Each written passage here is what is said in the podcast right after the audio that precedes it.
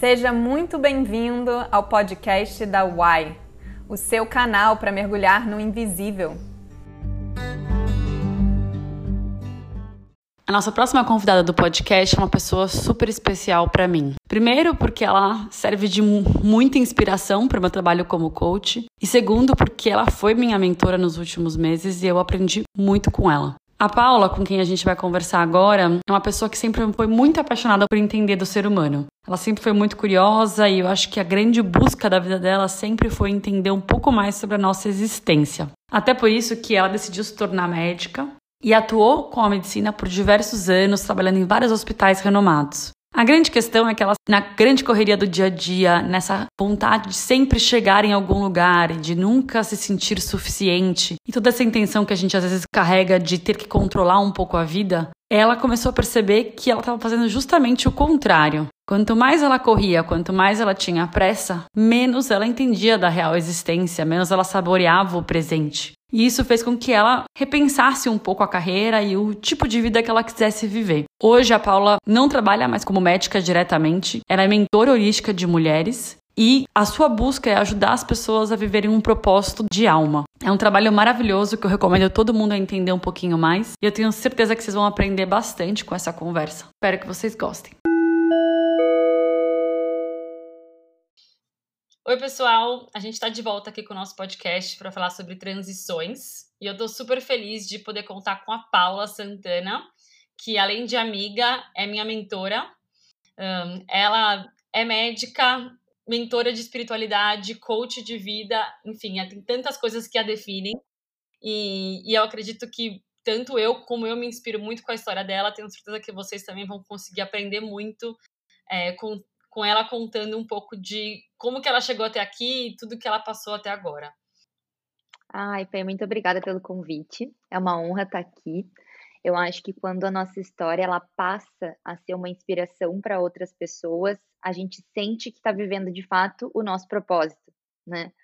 Que a gente está através da, dos nossos desafios, da nossa coragem, dos nossos enfrentamentos, uh, a gente está talvez espelhando em alguém aquele sonho, aquele desejo interno de realizar algo na sua vida que seja coerente com o seu coração. Então é muito inspirador para mim, é muito gratificante, né, estar tá aqui podendo falar para vocês, ter recebido esse convite, porque me, me inspira muito acompanhar a trajetória das pessoas e ver como tudo está tão ligado. A gente está todos, parece muito conectados nessa rede de nos impulsionarmos nessa evolução humana, né? Vendo, espelhando os nossos modelos uns nos outros, a nossa melhor versão. Então é muito bom sempre a gente poder trocar, se inspirar, compartilhar. Eu acho que esse é um, é uma grande, é um grande propósito de todos nós estarmos aqui nessa vida, nesse tempo e espaço, juntos uh, pela, nessa existência, né? Nada é por acaso, acho que no final é, cada um às vezes está um passo à frente do outro, né? Então, se todo mundo se expressa, você puxa a humanidade inteira para frente. É, e na verdade, esse passo à frente muito mais é uma coragem de olhar para dentro, né? De ir profundamente em si, do que o mérito em si de ser bom ou melhor do que alguém, né? Na verdade, ah, muitas pessoas hoje vivem um pouco adormecidas na verdade, pela consciência coletiva, pelas antigas formas de se fazer, por modelos que elas ainda que elas nunca ousaram questionar. Então, as pessoas que já questionaram, elas não são melhores do que aquelas que ainda não questionaram, mas elas já tiveram essa coragem. Então, elas acabam vivendo essa trajetória que elas conseguem inspirar quem ainda está com medo de dar alguns passos e quebrar alguns velhos paradigmas. Com certeza, acho que, ah, inclusive, esse ponto diz muito sobre o momento da transição, né? Sobre essa coragem de, de quebrar paradigmas. Então, conta um pouquinho da sua história. Vamos começar por ela. É, quem você quem você foi, quem você está e quem você é. Porque muitas vezes são três coisas diferentes e tá tudo certo. É, eu penso que apesar de serem ciclos diferentes, é sempre a mesma pessoa. E principalmente dentro da gente existe um lugar, né? Esse espaço do eu sou, que eu gosto de dizer, que é um espaço sempre de, de muita verdade de quem a gente é, que a gente sabe desde o dia que a gente nasce. Então, o, eu acredito muito né, nessa força da vida que nos habita e desse grande eu sou que habita todo o coração. E eu acho que ao longo da nossa existência, a gente vai vivendo ciclos diferentes para descobrir novamente quem nós realmente somos. E a cada experiência, seja de carreira, seja da vida pessoal, seja como for o nosso desafio, é, isso acontece para nos mostrar, para nos despertar alguma virtude, alguma capacidade que a gente estava esquecendo, né, que a gente tinha ou que a gente de repente não quis olhar em uma outra situação. Então eu acredito que isso é, fez é, essa, olhar para as experiências da minha vida dessa forma me fez chegar onde eu estou nesse momento, que com certeza é só uma etapa, né, que, que eu, eu espero e desejo que eu continue sempre me desenvolvendo, acho que isso é inevitável. Mas tudo começou para mim na parte profissional, com a escolha profissional lá no começo, que foi como médica, né? Então eu escolhi fazer medicina, uh, muito pautada, claro, pelo que eu conhecia do mundo naquela época, pelo que eu conhecia de mim mesma naquela época. E hoje eu ainda vejo coisas minhas que têm é, o meu eu médica, né, que estavam lá de fato que tem muita coerência. Mas ao longo desse caminho, nem sempre as decisões que eu ia tomando, elas eram genuínas do meu coração. Muitas vezes elas eram tomadas por velhos padrões e modos de fazer. Então, o que está todo mundo fazendo, eu ia lá e fazia.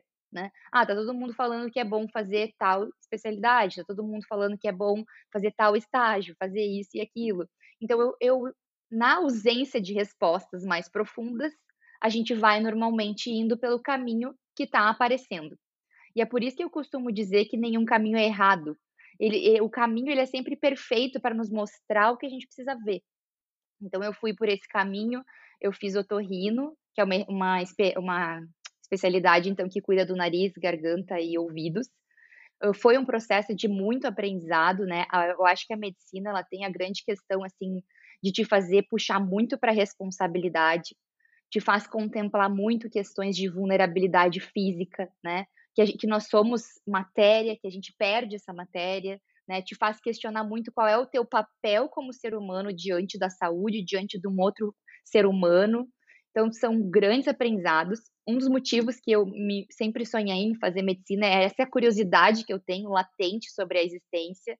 Então, para mim, eu acho que foi uma faculdade que me nutriu muito o meu saber, assim, é, foi muito profundo para mim ver aqueles corpos, estudar, né, estudar anatomia, depois viver a experiência de ver a célula, ver a célulazinha se formando, depois ver é, a vida nascendo, né, fazer um parto, uh, tudo isso, né, ver a morte de perto também, como as pessoas morrem, encarar isso como uma realidade, porque afinal às vezes é algo que a gente põe para baixo do tapete, como se nunca fosse acontecer.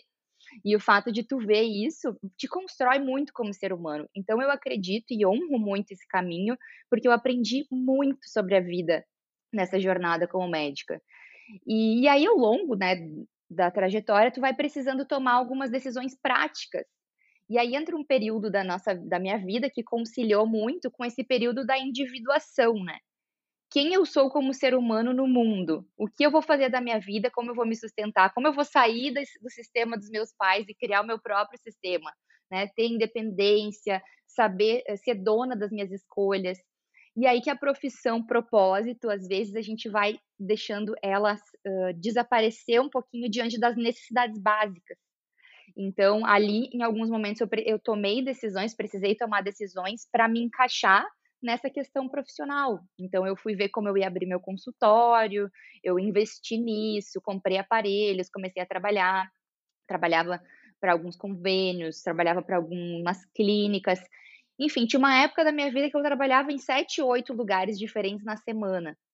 E, e aquilo me gerava, assim, o tempo inteiro estar, de carro para lá e para cá. Eu não parava, né? Eu fazia cirurgias, às vezes, duas, três vezes na semana. Chegava em casa de madrugada e no outro dia de manhã a gente tinha que trabalhar de novo. Então, nessa necessidade de, né, de me suprir, de fazer aquilo acontecer, eu acabei criando uma vida que estava de, em detrimento da minha qualidade de vida. Então tava, não estava equilibrado. Além disso, eu sentia às vezes que existia algo mais profundo para se fazer no meu trabalho como médico, especialmente como especialista. Quando tu te torna especialista em alguma coisa, às vezes fica um pouco difícil de tu entregar para as pessoas um olhar holístico, um olhar global. E eu sempre fui uma pessoa muito sensível, muito holística, muito muito integrada. Então, às vezes, por exemplo, eu trabalhava numa clínica onde eu precisava atender um paciente a cada 15 minutos e, e, não e o valor que o convênio pagava era bem baixo por aquela consulta de 15 minutos, então uh, tu acaba ficando naquela pressão de ter que atender muitas pessoas para conseguir pagar às vezes até o, a, a, o, o, teu almoço, né, o teu lanche, o teu, o teu dia para tu ir até o lugar onde tu tá indo, para tu pagar o estacionamento. Às vezes eu brincava, puxa, para pagar o estacionamento eu tenho que, eu tenho que atender dois, três pacientes. Então era, era uma coisa assim que tava um, um valor um pouco desequilibrado para mim.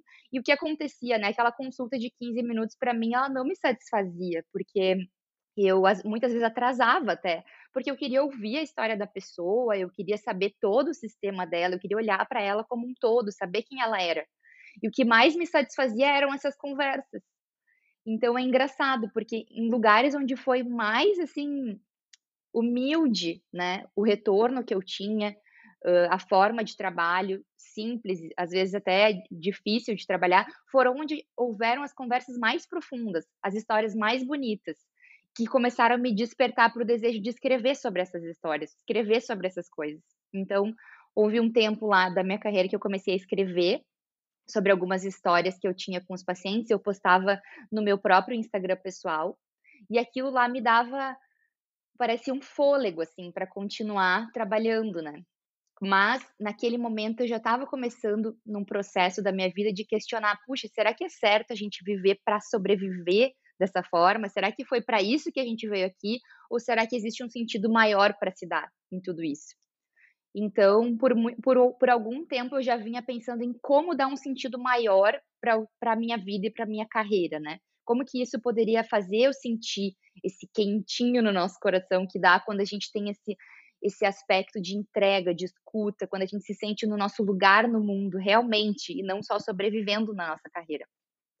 Nesse meio tempo, eu fiz um estágio aqui nos Estados Unidos e, e que foi também pelo estágio, sim, mas o principal, eu acho que foi transformador foi o fato de ficar um tempo a sós, ficar sozinha aqui, fazendo esse estágio, frequentando o hospital numa outra realidade, vendo uma outra perspectiva de atendimento também, outra forma de atender o paciente. Aqui nos Estados Unidos existe uma característica que, que eu gosto bastante, que é o, a, o atendimento multidisciplinar. Então, o paciente ele recebe um olhar mais integrado porque ele é atendido por vários tipos de profissionais até chegar no médico, né?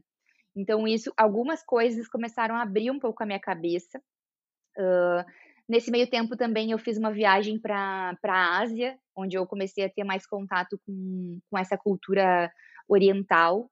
Eu comecei a, questionar algumas coisas, que, algumas formas que a gente vê a nossa vida no Ocidente, a, os nossos propósitos de vida, a nossa conexão com a vida comecei a introduzir o hábito da meditação também na minha vida, comecei a, a me abrir um pouco para essa busca de um sentido maior. Então ali deu um start, né, nesse meu, nessa minha jornada de autoconhecimento, que, que aí eu comecei a ler coisas mais fora da caixa, né? Eu saí um pouco daqueles livros assim, ah, como melhorar sua vida em cinco passos, e eu comecei, não, existe uma forma da gente, entre aspas, melhorar a nossa vida mais profunda do que a gente pode imaginar e eu acho que ela tá fora da caixa. Ela tá fora do que tá no, nesse padrãozinho do, né? E o médico tem muito isso, ah, o que, que é científico, o que, que tá comprovado, o que, que tá. Tá, mas calma, isso é importante, mas existe uma cultura milenar de milhares de anos da história da humanidade que vem lá do Oriente, que vem lá do Egito, que vem de, do Peru, né, dos xamãs. Existe, existe muita coisa que o ser humano já sabe sobre o sentido da vida e eu tô sentindo que eu preciso acessar esse conhecimento. E aí eu comecei essa, essa viagem da espiritualidade. Você teve alguma coisa assim, até pra gente traduzir isso para as pessoas, você teve alguma crise sua, talvez até um pouco emocional, que te levou a questionar esse tipo de coisa? Foi uma questão de se sentir sempre insatisfeita? O que, que dentro de você uh, te deu essa ansiedade por procurar alguma coisa é, a mais? Porque acho que a, a, verdade é que quando a gente olha para os médicos de forma geral, eu imagino que muitos deles se frustram com a questão da especialidade, a questão de, do atendimento rápido, e às vezes a gente realmente se fecha para isso. E é importante discutir sobre aquilo que te faz olhar para a realidade, né? Uhum. Então, uma coisa que é uma característica minha, que eu sempre tive, que eu acho que foi o principal que me, que me levou para esse caminho, é que eu sou muito inquieta. Então, eu não me conformo com as coisas, assim. Isso já me levou, às vezes, a tomar algumas decisões impulsivas até na minha vida. Mas eu não consigo ficar num lugar onde eu não esteja me sentindo bem, onde eu não esteja me sentindo completa, onde eu acho que pode ter uma nova possibilidade. Isso sempre foi uma força para mim. E eu não tive uma crise uh, no sentido assim de ficar uma crise profissional aguda ou, ou uma crise pessoal aguda. O meu processo ele foi crônico. Então as coisas foram acontecendo devagarinho, de forma que eu estava ficando a cada dia mais descontente com a forma que as coisas estavam acontecendo. E aí, se pode se chamar de crise, eu acho que eu tive um pouco de crise de saúde mesmo. Porque eu, eu acabei ficando uma pessoa que eu estava tomando muita medicação para dor muscular, né? Eu tinha questão de, às vezes, é, não chegou a ser compulsão alimentar, mas não conseguia ter controle sobre a minha alimentação. Né? Não, era uma pessoa que não tinha vontade de fazer exercício físico, estava sempre cansada comecei a ter problemas de saúde, problema de tireoide, problema disso, problema daquilo, queda de cabelo. Tipo, ah, eu sentia que a minha qualidade de vida estava muito abaixo do que era o saudável. E isso começou a me incomodar mesmo. A própria ansiedade. Muitas vezes eu tive ansiedade, dor de estômago, uh, insônia, né, de não conseguir dormir. E, e aquilo ia me dando uma sensação de que não estava certo. Né? E aí veio essa inquietação e que eu sempre tive, tipo, curiosidade, vontade de viver. E não, não, não vai dar para ficar, vai dar para esperar uma grande crise acontecer. Eu preciso fazer isso antes de, de eu ficar completamente doente, ou antes disso aqui se manifestar de uma forma mais gritante na minha vida. E aí foi mais ou menos assim que eu senti o impulso de, de transformar. Hoje, olhando para trás, o quanto que você acha que até esse incômodo é um pouco a nossa alma conversando com a gente? Ah, eu acredito que é 100%. Eu acredito muito, né, que esse, é, é, isso que a gente chama de alma é, é um lugar interno da gente, que muitos chamam lá do profundo inconsciente, ou o centro de dentro do nosso coração, onde a gente lembra, a gente sabe tudo que é bom para nós, a gente sabe o que a gente veio fazer aqui. E esse lugar é um lugar que ele sempre vai tentar nos levar para o nosso caminho.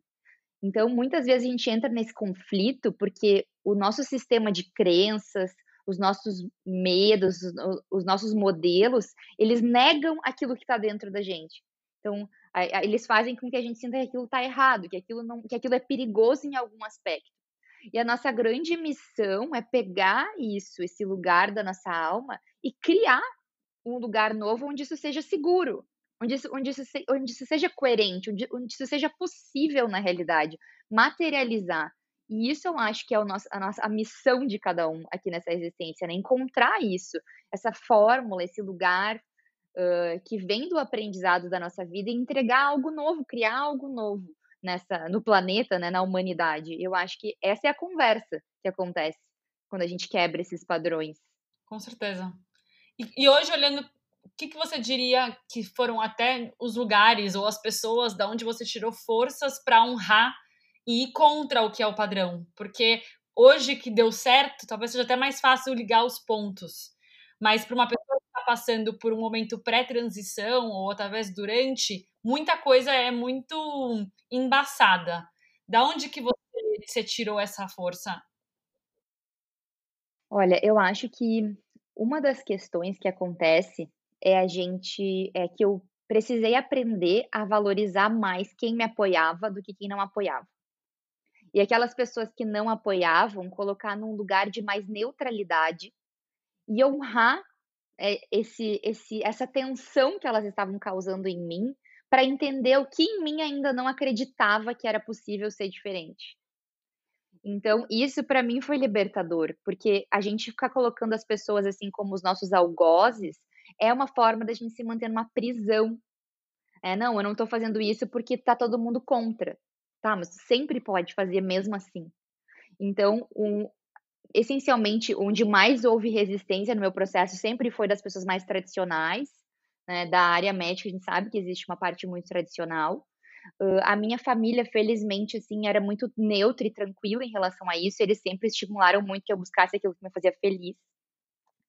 E, e, eu busquei colocar sempre num espaço de neutralidade quando houve crítica externa, né? e me perguntar de que forma que essa crítica refletia dentro de mim.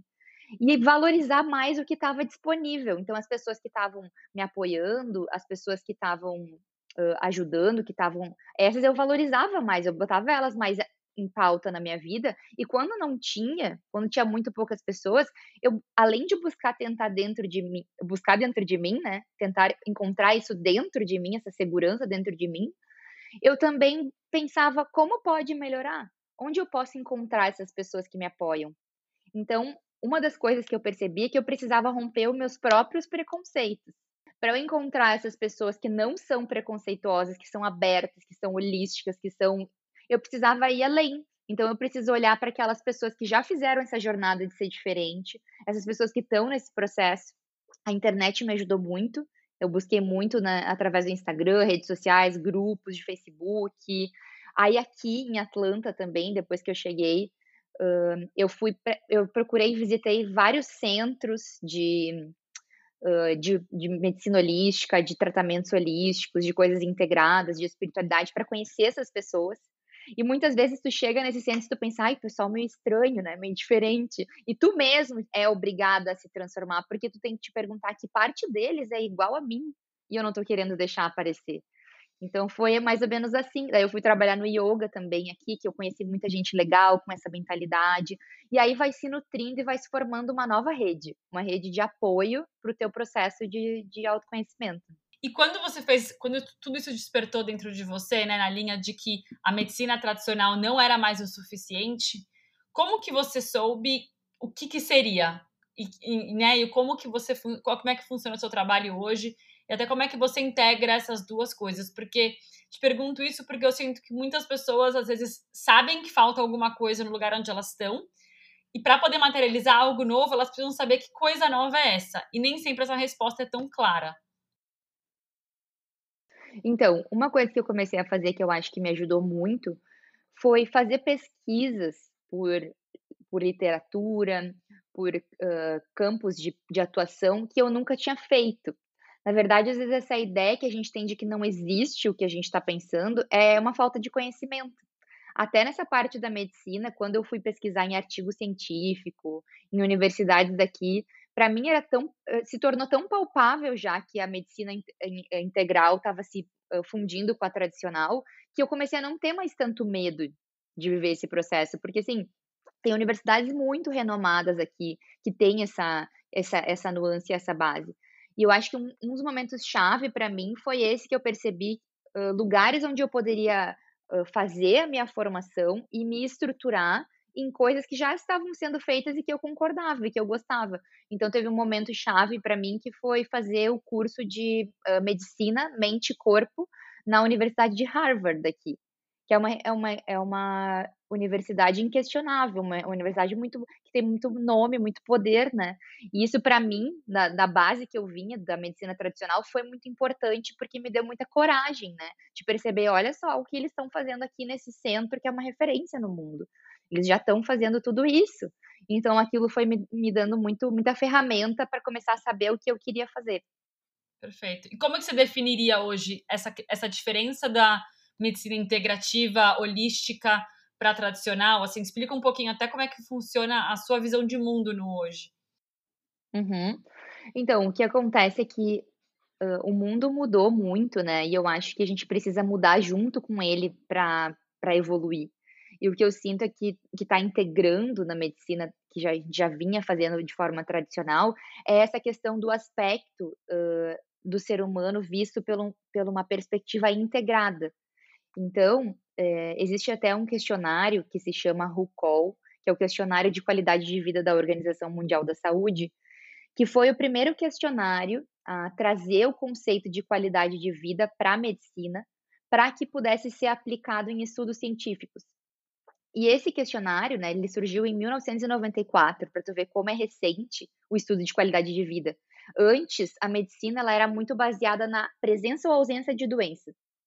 Então, toda a nossa medicina de base, antiga, que a gente veio fazendo até os anos 80, era uma medicina de ou a pessoa está doente ou ela está sem doença e a gente vai tirar a doença. O que é importante, o ser humano precisa saber fazer isso. Mas com a evolução né? O ser humano evoluindo, vivendo mais tempo, com a longevidade. A gente tirou algumas doenças básicas, a gente conseguiu viver mais tempo. Começou a surgir a necessidade da gente entender o que é qualidade de vida. E aí que surgiu essa medicina mais integrada, que está começando a acoplar coisas que, em um certo aspecto, para a ciência, ainda são novas, porque ainda estão sendo pesquisadas como uma nova área de interesse. Então, novas nesse sentido, 1994, 30, no máximo 30 anos de pesquisa em algumas coisas. Mas esse questionário, por exemplo, foi uma grande revolução na, na saúde, na medicina, porque dentro dele existe o conceito, por exemplo, de espiritualidade, né? Que é esse, essa nuance de como o ser humano se relaciona com ele mesmo e com aquilo que transcende a sua vida. Qual é o sentido que ele dá para a sua vida? Então, hoje a gente já tem vários estudos que mostram a relação da espiritualidade, a relação dessa forma de viver com a saúde, com a morbidade e mortalidade, com a forma como a pessoa lida com as doenças que ela tem, né, com a forma como ela adere ou não a tratamentos. Então é algo que está crescendo muito rápido. Eu espero e torço os dedos para ver muita coisa acontecer e evoluir nos próximos anos nessa, nessa nova medicina que está surgindo. E de que forma que você até diferenciaria a espiritualidade da religião, né? Que é tão colocada, às vezes, por automático na, no mesmo, na mesma caixinha? Uhum. Então, a religião é um sistema de crenças, né? Essas crenças têm uma, um forte impacto cultural, uma forte influência cultural.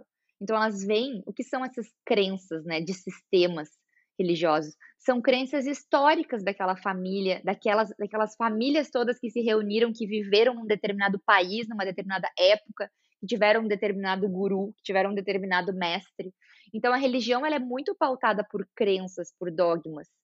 Ela pode amparar o desenvolvimento espiritual ou não, porque o desenvolvimento espiritual é um desenvolvimento único de cada pessoa. Então, eu estou até agora lendo um livro maravilhoso de uma psicóloga aqui nos Estados Unidos que tem 15 anos de pesquisa em espiritualidade. E aí ela falou que, eh, comparando, por exemplo, adolescentes que vivem uh, a, espiritualidade, a religiosidade, né? Como que a espiritualidade impactou a vida deles. Então, eles, eles compararam uh, adolescentes que tinham uma religiosidade forte e aqueles que uh, não tinham tanta religiosidade, mas tinham uma educação espiritualizada em casa. E o que, que eles mostraram? Que uh, não fazia diferença no desenvolvimento da individuação daquele adolescente se ele tinha ou não recebido religião, mas sim se ele tinha aprendido a conversar consigo mesmo a respeito do que é transcendental. Então, independentemente da tua religião, tu ter ou não ter, ou, ou qual é a tua religião, o mais importante dela é ela ser uma ferramenta do teu desenvolvimento de transcendência, do teu estado transcendental, que é essa conexão que tu dá ao sentido da tua vida. Então, as virtudes que tu te conecta, como, o que, que tu acha importante, uma prioridade na tua existência, porque o que te move para acordar de manhã e fazer as coisas da forma correta, né, e buscar se desenvolver. É, então, o que dá sentido para tua vida? Isso é muito mais a espiritualidade, né? Então, mais ou menos assim que a gente diferencia esse sentido mais abstrato que cada um desenvolve ao longo da sua jornada. E a religião é, um, é uma simples sistema de crenças que a pessoa se imune, ela pode usar essa ferramenta para desenvolver o seu processo de encontro com isso. Não, eu pergunto muito porque eu acho que a, o desenvolvimento da espiritualidade está muito ligado à, à força que uma pessoa tem de fazer uma transição ou não. 100%. Porque quando a gente se identifica muito com os rótulos, né? Eu sou advogado, eu, é, eu sou empreendedor e essas coisas muito terrenas que fazem parte da nossa vida, porque a gente está numa experiência na Terra, então não é que a gente precisa negar isso. Mas se a gente não consegue ter essa visão um pouco maior do todo e a gente consegue entender que a gente não é aquele rótulo, talvez fique muito mais fácil é, se permitir mudar do que do que para pessoas que são que se definem a partir disso, né? Exato. É que o que acontece, né? Um, uma das bases do conceito da espiritualidade é essa busca pelo sentido da vida, que é algo natural do ser humano. O ser humano, ele vai buscar pelo sentido da sua vida em algum momento. Né? Quando ele se vê um indivíduo aqui nessa existência, desper despertando para isso, ele vai buscar o sentido da vida, que é o que a gente chama de propósito. E esse propósito, ele, ele ele anda de uma forma independente do ego. Então, às vezes, quando a gente está apegado a esses rótulos que a gente tem, é, é muito mais o nosso ego, né, que tem medo de não pertencer, que tem medo de não ser bom o suficiente, de não ser aprovável, do que pelo sentido da nossa vida, que é o nosso propósito. Então, quando a gente entra nesse conflito, normalmente é o ego conflitando aquilo que está no nosso coração, aquilo que é espiritual dentro da gente, que é que é que dá sentido para nossa existência. E fazer esse encontro, é, essa fusão suave entre essas duas coisas, é um dos processos uh, mais desafiadores, eu acho, desse, dessa busca da, da, do encontro profissional. Mas é um processo possível, só exige um pouco de, eu acho que de resiliência, de criatividade e de muita entrega àquilo que nós somos, com, com coragem, né, de ser autêntico, de ser verdadeiro com a gente, de conversar com a gente mesmo de, uma, de um lugar de mais vulnerabilidade, de mais, de mais verdade falar a verdade pra gente mesmo a respeito da nossa vida. E você teve um momento em que você percebeu que era isso, que você que era hora de mudar realmente, que você deixaria isso para trás? Eu imagino que você já estivesse refletindo sobre isso, mas foi gradual ou existiu um, um clique para você assim de, olha, essa carreira agora não não faz mais sentido para mim? Então, eu tive muitos momentos que eu fiz essa, esses questionamentos e eu ainda tenho, porque a gente nunca deixa de ter esse ego. A gente nunca de ter, deixa de ter esse nosso eu humano mental, né, que está totalmente programado pela mente, que quer às vezes se adaptar, que, que vai indo às vezes num ritmo com um coletivo, um ritmo de manada. Então, tu viver de forma consciente é um exercício diário de voltar para dentro. É todos os dias voltar e se perguntar se aquele ciclo ainda faz sentido, se aquilo ainda está sendo movido pelo teu coração, ou se aquilo está sendo movido por algum medo, ou se está sendo, tá sendo movido pelo teu ego. Então, para mim, por exemplo, quando eu cheguei aqui nos Estados Unidos, eu ainda não sabia o que eu ia fazer. E, e a primeira coisa que eu fiz foi começar a ver 300 cursos de medicina tradicional, que era o que eu sabia fazer. Então, eu fui olhar curso de medicina do sono, eu fui olhar para validar diploma, eu fui olhar para fazer residência de novo.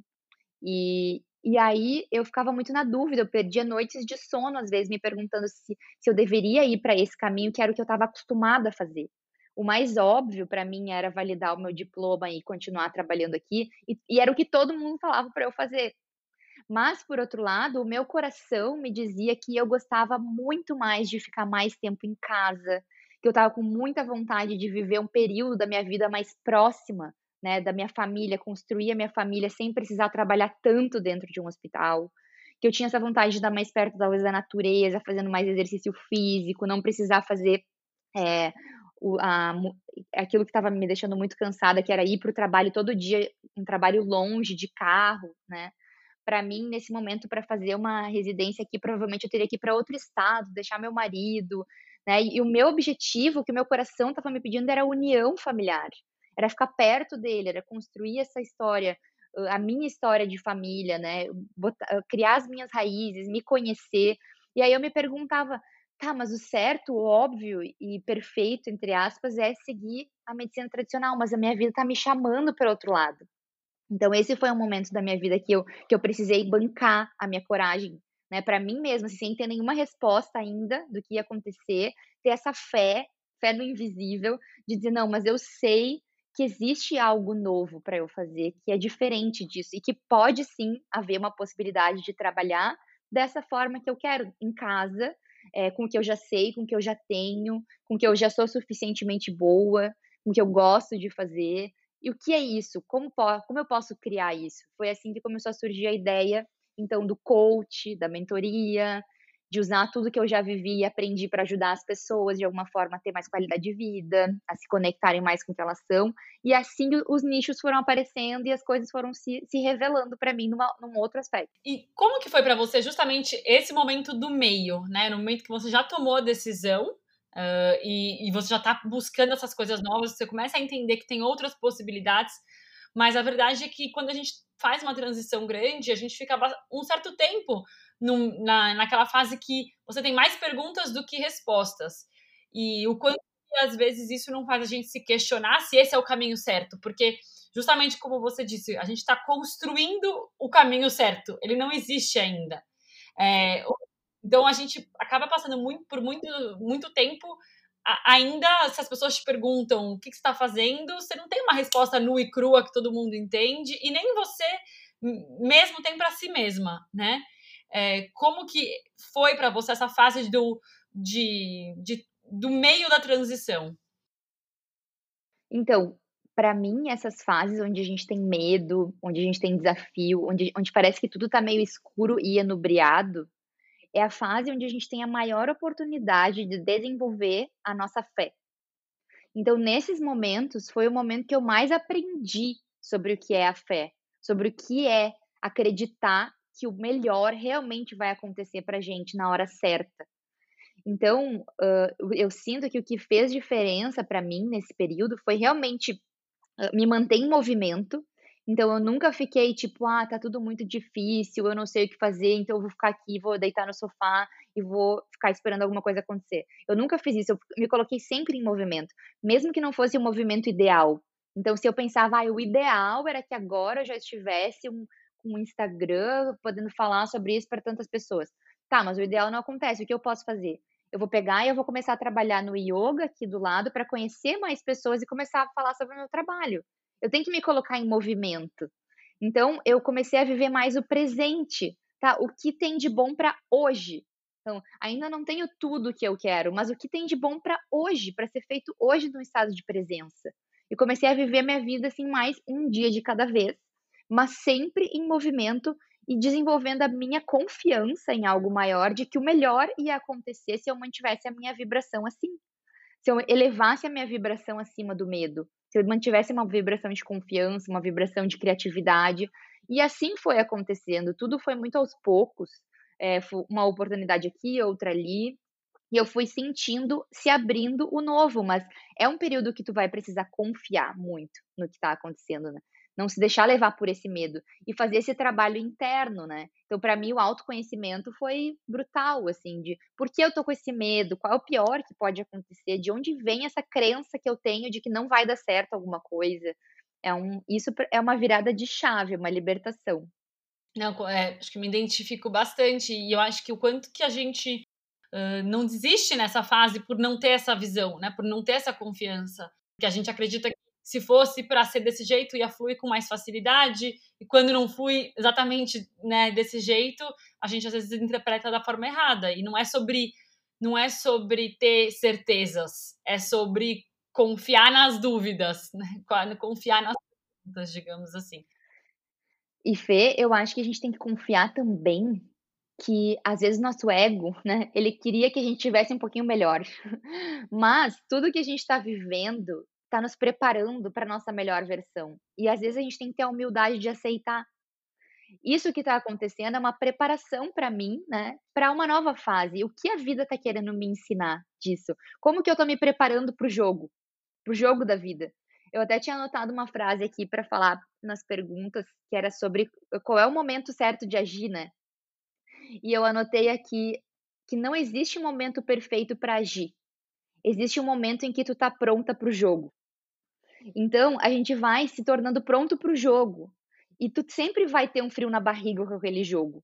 Né? Quando tu vai investir, quando tu vai fazer um lançamento, quando tu vai mudar de carreira, começar num novo projeto, tu sempre vai estar tá com um pouco de medo de começar. Nunca vai ter um momento perfeito. Mas tu tá pronta emocionalmente para o jogo, tu tá pronta para cair e levantar com neutralidade, com coragem. Se tu não estiver, te prepara para isso vive esse processo de autoconhecimento e, e, quando tu estiver se sentindo madura, encara mesmo com medo ou com frio na barriga, porque é isso que dá sentido para nossa vida.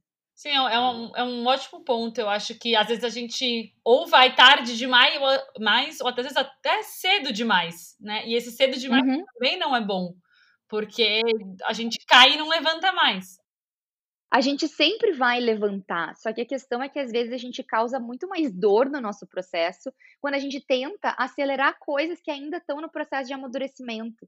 Quando tu ainda tá te descobrindo, às vezes tu toma decisões precipitadas que vão te fazer tomar um caminho mais longo. Existe um caminho mais curto se tu esperasse um dia mais para refletir sobre uma determinada decisão. Então, é esse equilíbrio entre tu se conhecer e saber que tu tá emocionalmente se sentindo pronta para jogar o jogo da vida, uh, ainda que tu vá se sentir ansiosa e, às vezes com medo, mas colocar esse movimento de uma forma entre aspas, segura, né? Onde tu se sinta amparada, tu já sabe com quem contar, tu tem um plano B, tem um plano C. Eu acho que isso dá muita coragem para a gente construir uma carreira sem a gente se colocar nesse lugar de cobrança também, que a gente precisa estar tá sofrendo para crescer profissionalmente. Não precisa ser sofrido, pode ser fluido se a gente se conhecer nesse processo. E na prática, o que significou para você se preparar para o jogo? O que, que você precisou fazer, tanto internamente quanto até externamente, né? De se organizar financeiramente? Quais foram as coisas que te tornaram pronta?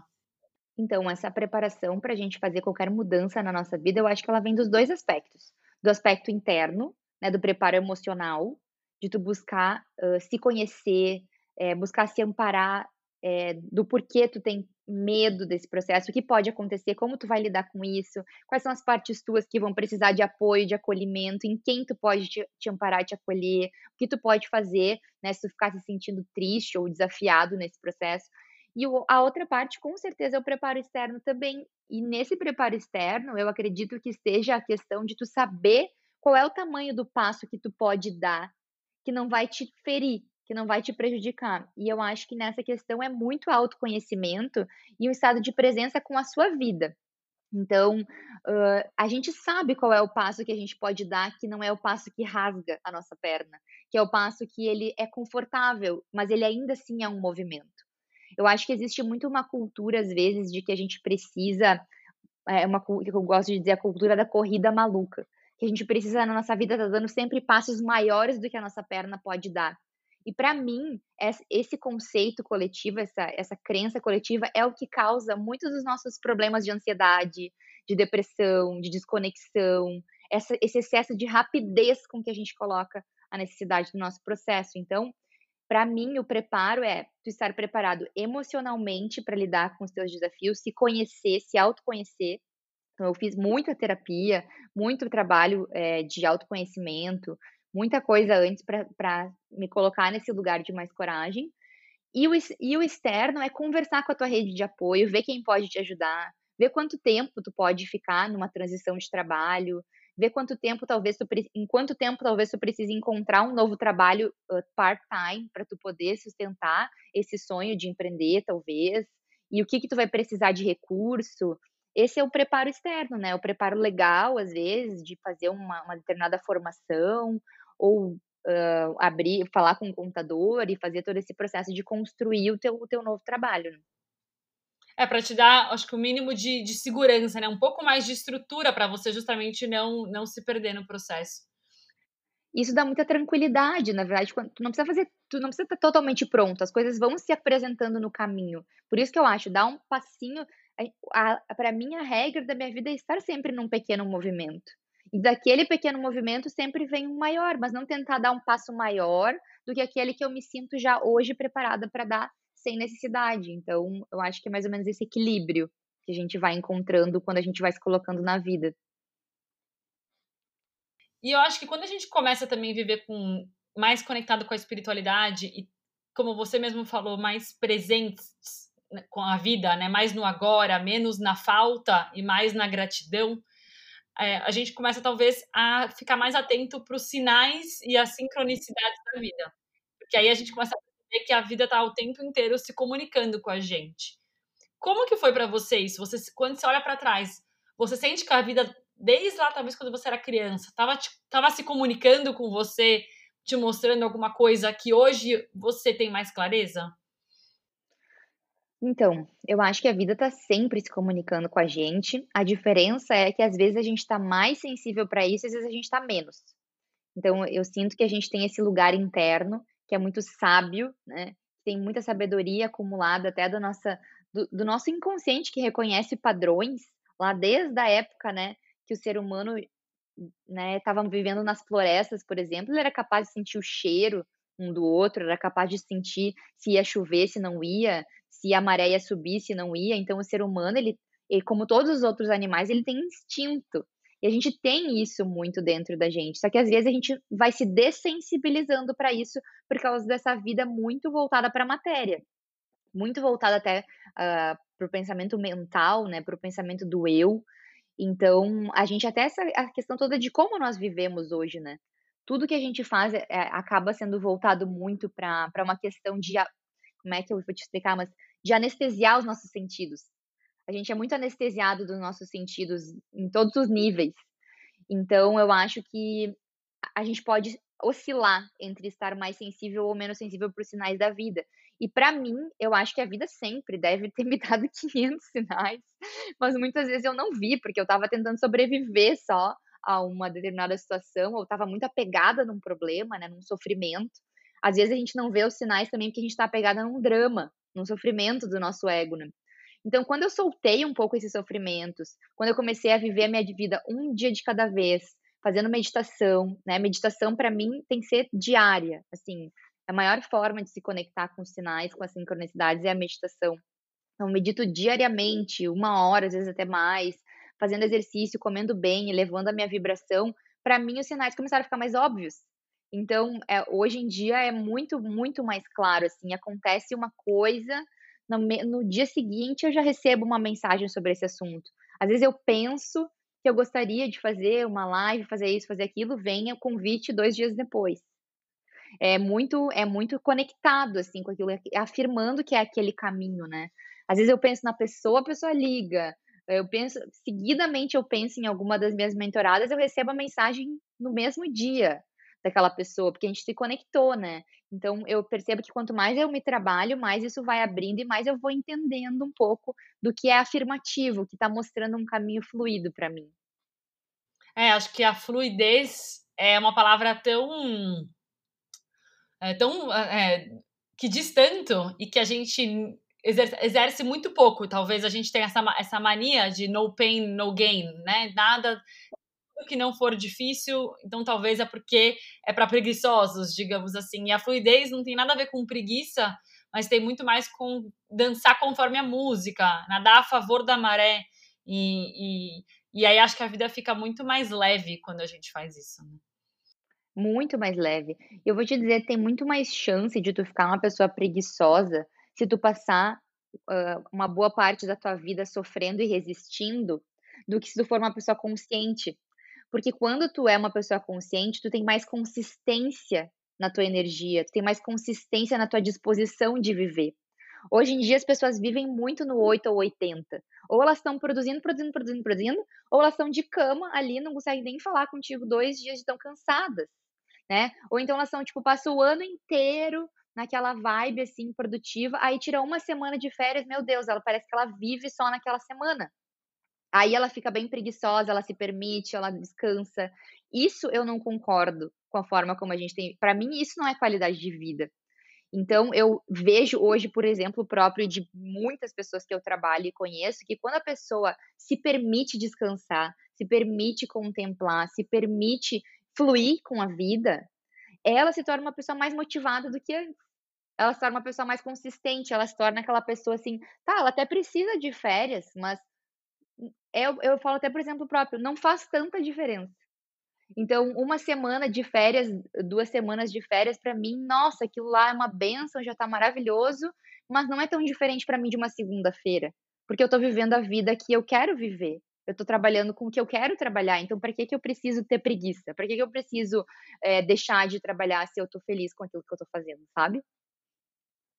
Acho que a questão acho que traduziria isso muito como equilíbrio, né? A gente consegue viver uma vida melhor se a gente tem uma vida equilibrada entre todas as nossas versões. Né? Acho que quando a gente começa a ficar muito nos polos, alguma coisa tá muitas vezes errada. É, tu fica uma pessoa mais coerente, né? Tu vive uma vida mais coerente. Tu tá sendo a mesma pessoa nas férias e no trabalho. Tu tá sendo a mesma pessoa na família, no trabalho, com teus amigos. Tu tá sendo sempre tu.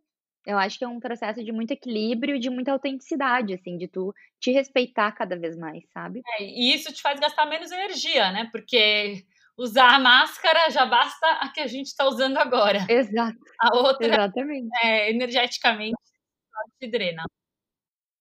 Com certeza, fica muito mais fácil, muito mais fluido entrar nessa dança da vida, né? Que nem tu falou. Ótimo, perfeito. Acho que tem muita coisa na sua história é, que pode ajudar muita gente que está refletindo nesse, uh, a fazer uma transição ou que está passando por ela.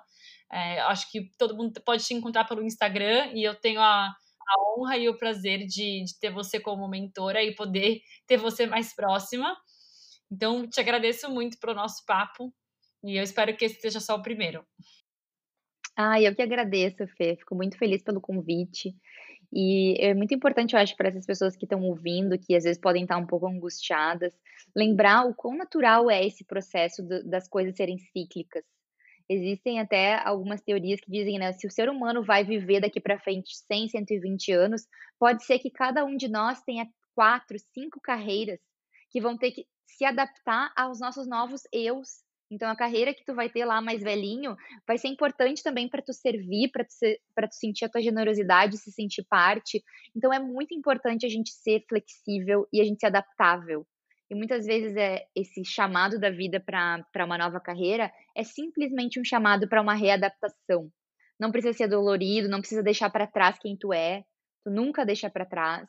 Saber que isso vem sempre contigo, sempre com a gente, mas que é possível viver de uma forma ainda mais, melhor e mais conectada com o teu momento de vida. Eu acho que é isso que a gente tem que começar a abraçar com mais coragem na nossa história. Com certeza. Eu acho que é quase como se a gente fizesse a cada momento aquilo que faz mais sentido para a gente no hoje. Não significando que o amanhã vai ser igual. É, deixar esse, se desapegar um pouco desse, dessas questões de, das certezas, porque é o que você falou, 100 anos, o que não falta é tempo para a gente fazer as coisas. Exatamente. Deixar a vida nos surpreender positivamente. A gente é muito acostumado a achar que as coisas vão dar errado e que a gente precisa se preparar para o erro. Mas a gente precisa se pre preparar para merecer o sucesso, para merecer o que é bom. Porque a gente pode e vai sempre ser surpreendido positivamente quando a gente acredita. Então, o poder da gente acreditar nessa possibilidade de tudo dar certo, de tudo ficar bem e nos surpreender ainda mais para um lugar que a gente nem planejou que a gente poderia chegar. Perfeito. Obrigada. Eu que agradeço.